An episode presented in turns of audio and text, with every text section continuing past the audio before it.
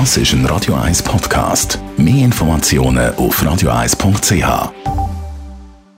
In Vino Veritas mit dem Radio 1 wie expert Carsten Fuß. Carsten Fuß, heute geht es um den Sherry. Wo hat er eigentlich seinen Namen her? Äh, der Name Sherry äh, hat eben nichts mit Kirsche zu tun, wie man so könnte meinen, sondern der Name Sherry kommt von der spanischen Stadt Jerez.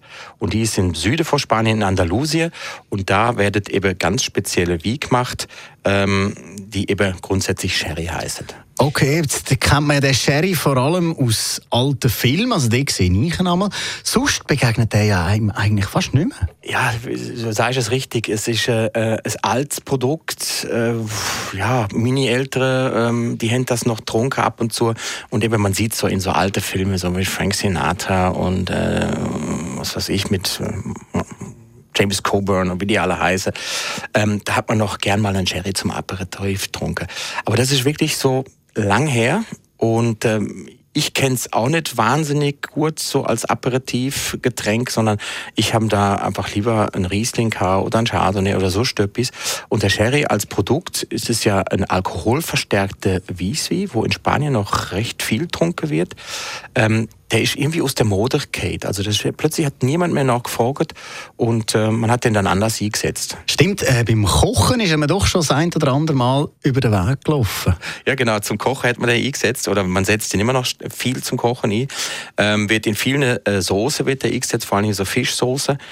Ähm, jetzt hat das ein gewechselt. Man hat, jetzt fängt man wieder an, diese alte Produktionsart wieder neu zu beleben. Es ist, sie ist ja nicht tot gewesen, aber sie ist nicht mehr so modern gewesen. Und jetzt fangen auch kleinere äh, Wiebaubetriebe fangen wieder an, der Sherry so ein bisschen zu, zu pushen. Man hat wieder äh, neue Kundengruppe entdeckt. Man versucht, die jungen Leute davor zu überzeugen, dass das ein cooles Produkt ist. Ähm, und das ist in Spanien schon, funktioniert das recht gut. Bei uns noch nicht so. Und ich, ich sehe mich jetzt so ein bisschen auch als Botschafter für den Sherry, weil jetzt, wie gesagt, ich bin jetzt da ohne gerade bin total begeistert. Äh, wie gesagt, das sind äh, leichte, ähm, leicht aufgesprittete äh, Wieswi mit einem ganz speziellen Geschmack, sehr trocken, leicht salzig, passt hervorragend zum Aperitif. Olive, Mandel, Nüsse, eigentlich hervorragend. Und das geht bis zu süße Wie, also in allen Variationen. Und äh, eins von den Wiegütern, Wiegüter, wo mir extrem aufgefallen ist, ist das Bodega Aurora. Das ist in San Luca de Barrameda. Das ist das Nachbarstädtli vom äh, Jerez. Und ähm, kleiner Produktionsbetrieb, 150.000 Flaschen produziert im Jahr. Und das ist etwas, wo wirklich das kann wieder, wieder zur Wiederbelebung vom Sherry führen. Also nicht nur das wie gut generell, aber Sherry-Produktion hat der Klee wieder so Interesse. Also der Carsten ist schon mal überzeugt. Danke vielmals, Carsten Fuß, Radio 1. Wie Experte. Mehr Tipps natürlich heute in einer Woche oder jetzt ganz speziell jeden Tag immer am Viertel ab zwei da auf Radio 1. In Vino Veritas mit dem Radio 1 wie Expert Carsten Fuß.